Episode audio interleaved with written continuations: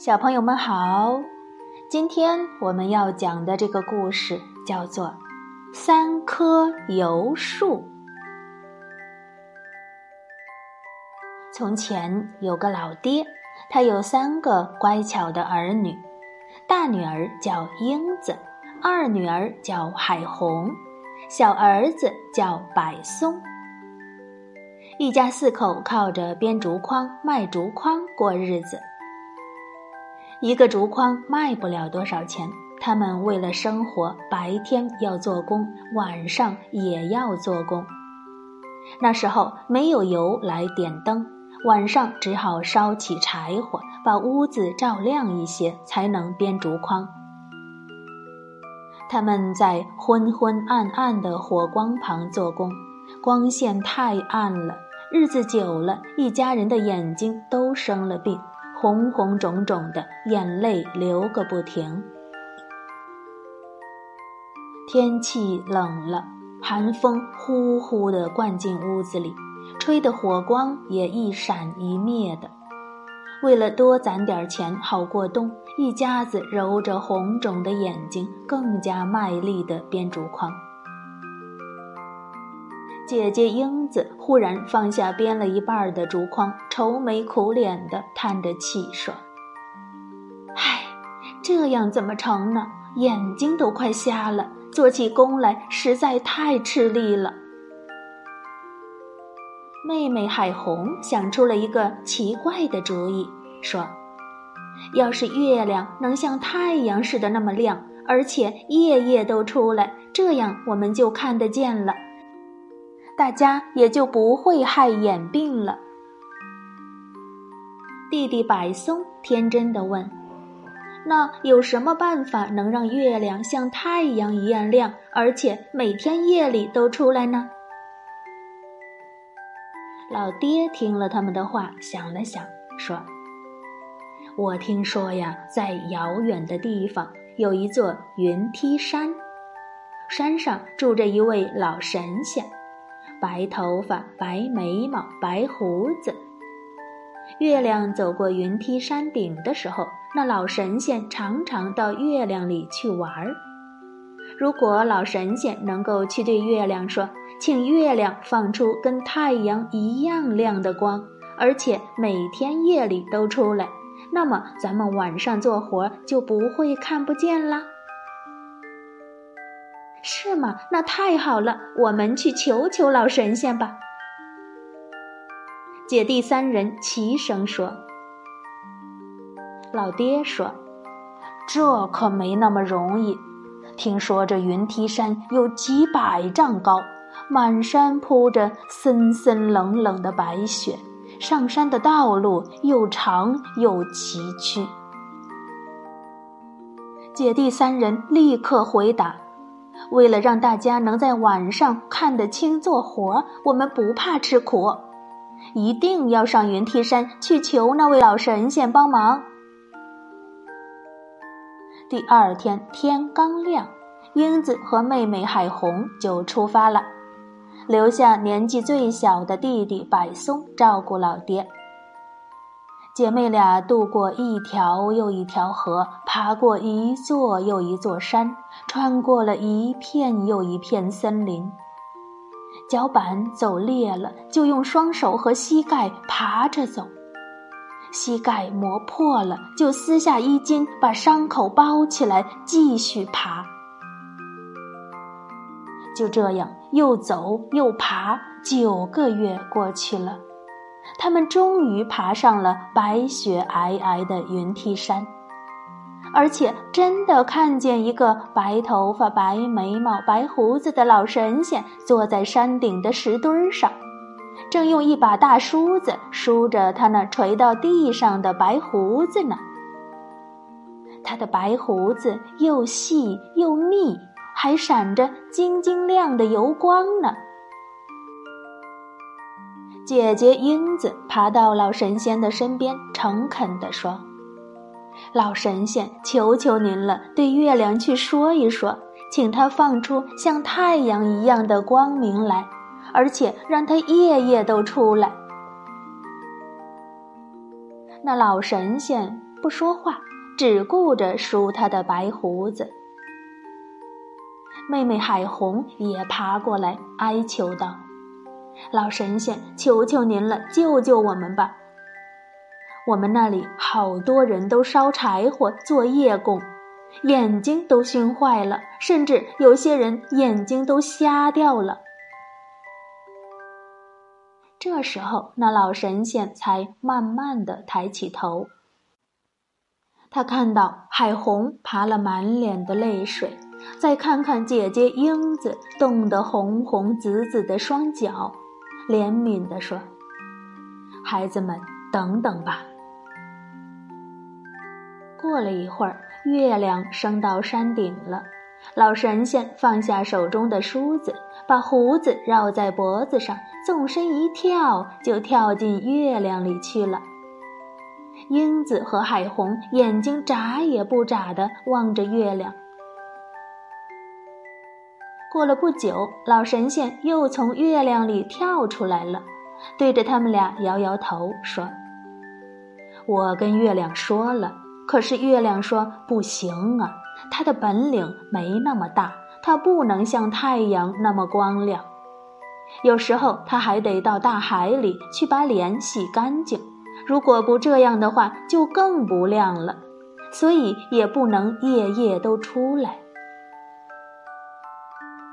英子和海红听了，好失望啊！他们想到老爹，想到弟弟。还有许多人为了做夜工，眼眶烂了，眼睛瞎了，不禁哭了起来。老神仙看了，心中不忍，慈祥的安慰他们说：“孩子们，别急，咱们再想想别的法子。能有什么别的法子呢？”英子和海红一边哭着，一边无奈地说。老神仙说：“如果把人变成树，长出油来给人们点灯，大家晚上做工就不会烂眼眶、瞎眼睛啦。”英子和海红听了，毫不犹豫地说：“只要能给大家带去光明，我们俩愿意变成油树。”老神仙看着他们坚决的神情，就赞许的点点头，用梳子梳了梳他那油亮亮的白胡子，梳下来一颗鸡蛋那么大的油珠子，交给英子吞下去。再梳一梳油光光的白胡子，梳下了一颗鸽子蛋那么大的油珠子，交给妹妹海红吞下去。过了一会儿。奇迹发生了，英子的身体摇了摇，变成了一棵枝长叶阔的大树。再过了一会儿，开满了美丽的紫色的花朵。再过了一会儿，又结满了像鸡蛋那么大的果子，果子里面装满了油。老神仙说：“你就叫桐油树吧。”妹妹海红变成了一棵枝短叶小的树，一下子开了美丽的红花，又一下子结满了像鸽子蛋那么大的果子，果子里也装满了油。老神仙说：“你就叫茶油树吧。”微风吹过来，两棵油树发出了咯咯咯的笑声，很快乐的样子。英子和海红这一去就是九个多月，老爹和柏松在家里左等右等都不见他们俩回来。百松这时候已经长得高过了老爹，他自告奋勇地说：“爹爹，让我去求求白胡子老神仙吧，并且我把大姐和二姐都找回来。”第二天大清早，百松也出发了。他和两个姐姐一样，走了整整九个月，才爬上了云梯山。他看见老神仙坐在石墩上梳着白胡子，百松赶紧过去请求老神仙，叫月亮发出大亮光，并且夜夜都出来。老神仙看了看他，告诉他，月亮没办法做到这样。又说，九个月前有两个姑娘来到了这里，为了让人们晚上有油点灯，他们俩都甘愿变成了油树。百松听了，立刻说。我也要变成油树，给大家带去光明。老神仙说：“可是我已经没有油珠子了呀。”白松抱住老神仙的腿，苦苦的哀求：“求求您了，您想想办法吧，把我也变成油树吧！我要跟姐姐们一起。”老神仙看着他，感动的说。好吧，孩子，让我试试看吧。他又拿起梳子梳起他的白胡子，可是梳了好半天，只梳出了几根细细的油针。他把几根油针递给白松，说：“孩子，如果你能够忍着痛吞下这几颗油针，就会达成心愿了。”百松想都不想，一把抓过油针就吞下肚子。尖利的油针扎破了他的喉咙，疼得他身体摇摇晃晃，眼泪也哗啦啦的掉了下来。没多久，它果然变成了一棵长满了针一样叶子的大树，树干里面含满了油。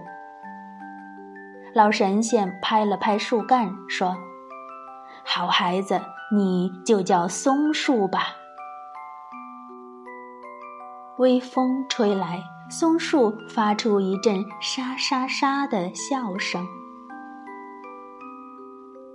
三姐弟一直都没有回家，待在家里的老爹左盼右盼，心里好着急呀。他自言自语地说。或许我的孩子们是在云梯山上出了事儿啊，我还是亲自去看看吧。老爹和三姐弟一样，辛辛苦苦的走了整整九个月，终于来到了云梯山。他也对老神仙说：“求求您了，告诉月亮，让它发出光明，而且夜夜都出来。”老神仙摇摇头，并且告诉了他三姐弟变成油树的事儿。老爹看着三棵油树，含着泪说：“他们都肯牺牲自己，变成油树来造福人们，真是我的乖孩子，好孩子。”他又对老神仙说：“既然我的三个孩子都变成了油树。”请您也把我变成油树吧，就让我们一家人做个伴儿吧。可是老神仙摇了摇头，说：“不行，我真的没有油珠子，也没有油针了。不过你来的正好，你快把这三棵油树的种子带回去种起来。